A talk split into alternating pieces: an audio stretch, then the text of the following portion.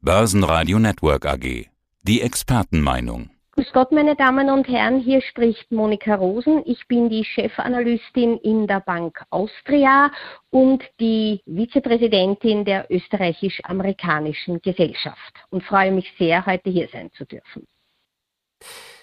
Die Anleger sind ja immer etwas aufgeregt, wenn die US-Notenbank tagt. Die September-Zinssitzung der Fed war durchaus hawkisch. Auch wenn das Tapering nicht offiziell angekündigt wurde, ja, erscheinen die Hürden für November etwas niedriger. Wie ist das Vorgehen der US-Notenbank? Welche Ziele hat sie sich gesetzt? Also die US-Notenbank hat wie andere globale Notenbanken auch zu Beginn der Pandemie die Konjunktur mit einem massiven Stimulierungsprogramm unterstützt. Einerseits die Zinsen nahe Null gesenkt und andererseits ein Anleihenkaufprogramm gestartet. Und jetzt nach 18 Monaten und nach Verfügbarkeit von Impfstoff und doch einer, einer wirtschaftlichen Erholung, die voranschreitet, geht es eben um die Frage, wie nimmt man diese Stützräder, wenn ich so sagen darf, der Konjunktur langsam weg, ohne das Fahrrad selber ins Schlingern zu bringen. Schöner Vergleich. Das Fahrrad muss ja weiterlaufen und darf nicht schlingern. Inwiefern unterscheidet sich jetzt die aktuelle Linie von der im Juni zum Beispiel?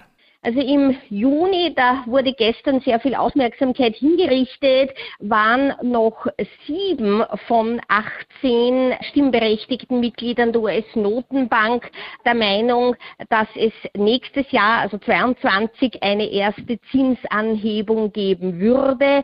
Diese Zahl hat sich jetzt auf neun, also die Hälfte des Komitees, erhöht. Und auch die Anzahl der für 23 dann in Aussicht genommenen Zinsanhebungen in der mittleren Schätzung ist angestiegen.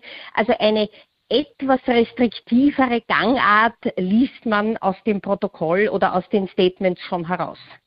Bei der nächsten Sitzung wann das auch immer sein möge, vielleicht Anfang November, vielleicht im Dezember, könnte eine Drosselung der milliardenschweren Wertpapiere beschlossen werden, so Fed-Chef Jerome Powell.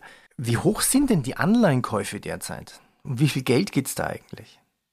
Also derzeit werden in den USA 120 Milliarden Dollar pro Monat an Anleihen gekauft. 80 Milliarden davon sind Treasuries, also US-Staatsanleihen, und 40 Milliarden sind Mortgage-Backed Securities, also diese verbrieften Hypothekardarlehen, die ja da auch zu trauriger Berühmtheit in der Finanzkrise gelangt sind. Also das ist der Mix und um eine Drosselung dieses Volumens, um das geht's. Noch ein kleiner Kommentar von meiner Seite für die Hörer. Ich habe vorhin das Wort hawkisch verwendet. Ja, und wenn man von hawkisch im Zusammenhang mit der Notenbank spricht, bedeutet eigentlich das, dass die Zentralbank falkenartig hawkisch die Zinsen anheben möchte oder zumindest eine optimistische Haltung zur Wirtschaft hat. Eigentlich war die Zinswende erst ein Jahr später geplant. Das heißt, die Wirtschaft in den USA müsste doch gut laufen. Aber wie gut geht's denn der Wirtschaft in den USA wirklich?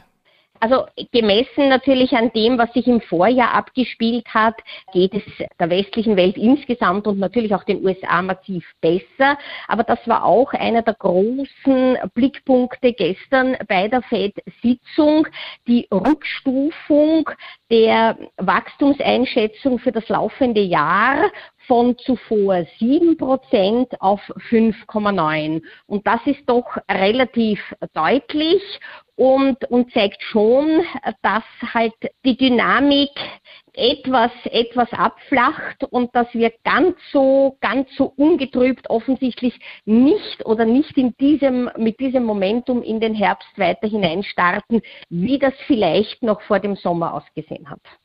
Aber wenn man es mal großzügig ist, 5,9, 6 Prozent runden wir mal auf. Das müssen andere Länder ja erstmal nachmachen. Aber das reicht im Prinzip aus, um das Tapering ja, zu starten. Ja, das hat der Fed-Chef gestern ganz eindeutig klargemacht. Für ihn würde ein einigermaßen guter Arbeitsmarktbericht Anfang Oktober reichen, um zu sagen, das Ziel bei der Beschäftigung ist erreicht. Am 8. Oktober kommen die Arbeitsmarktdaten für den September. Also von daher, wenn die nicht katastrophal ausschauen, dann würde ich einmal sagen, 2. 3. November ist die nächste Fed-Sitzung Da könnte dann diese Drosselung, dieses Tapering angekündigt werden und noch im November starten. Das scheint jetzt einmal so die, die Konsensuseinschätzung zu sein. Was durchaus überraschend war, also zumindest aus meiner Warte her, äh, wenn man sich die Märkte anschaut, der Dow Jones in den USA plus 1% nach dieser Nachricht, selbst der S&P 500 fast 1%. Also hat die US-Notenbank die Börsen quasi gut vorbereitet. Das sind ja bisher immer schlechte Nachrichten gewesen, aber in Wahrheit sind es ja gute Nachrichten, die Wirtschaft läuft besser. Also wir könnten mal wieder Richtung Zinsen denken, Tapering reduzieren. Im Prinzip gute Nachrichten aus der Wirtschaft, aber bisher waren es immer schlechte für die Börsen.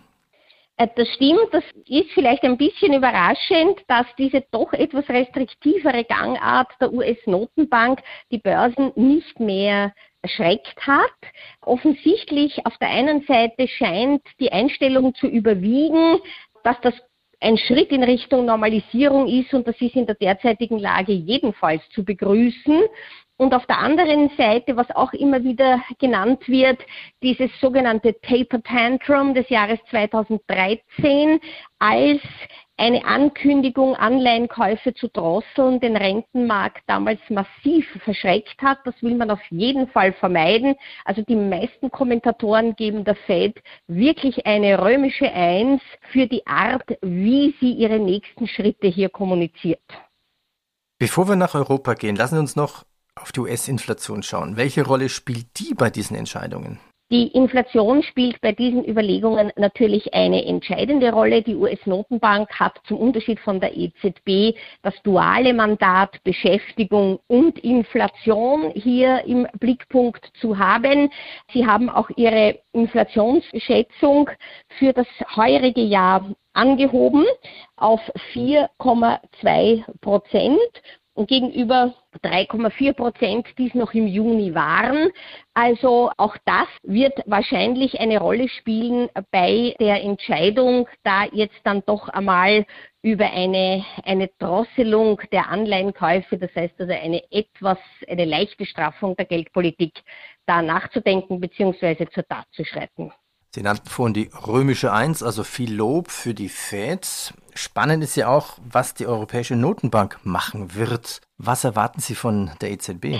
Also die EZB hat an und für sich einmal dieses, dieses PEP-Programm, also diese Anleihenkäufe im Zuge der Pandemie bis März 22 auf jeden Fall angesetzt, wird meiner Meinung nach jedenfalls einmal jetzt auch die Auswirkungen der Fed vielleicht auch insgesamt auf die Weltmärkte hier beobachten, wird sehr wohl hier auch sehr vorsichtig vorgehen und, und ebenfalls, wenn überhaupt, dann nur ganz sachte mit einem Ausstieg aus, aus den Unterstützungsmaßnahmen beginnen.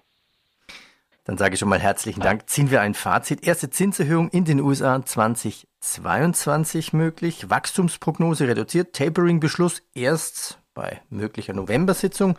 Ja, und die Wall Street schloss überraschend mit Gewinnen. Frau Rosen, ich bedanke mich recht herzlich.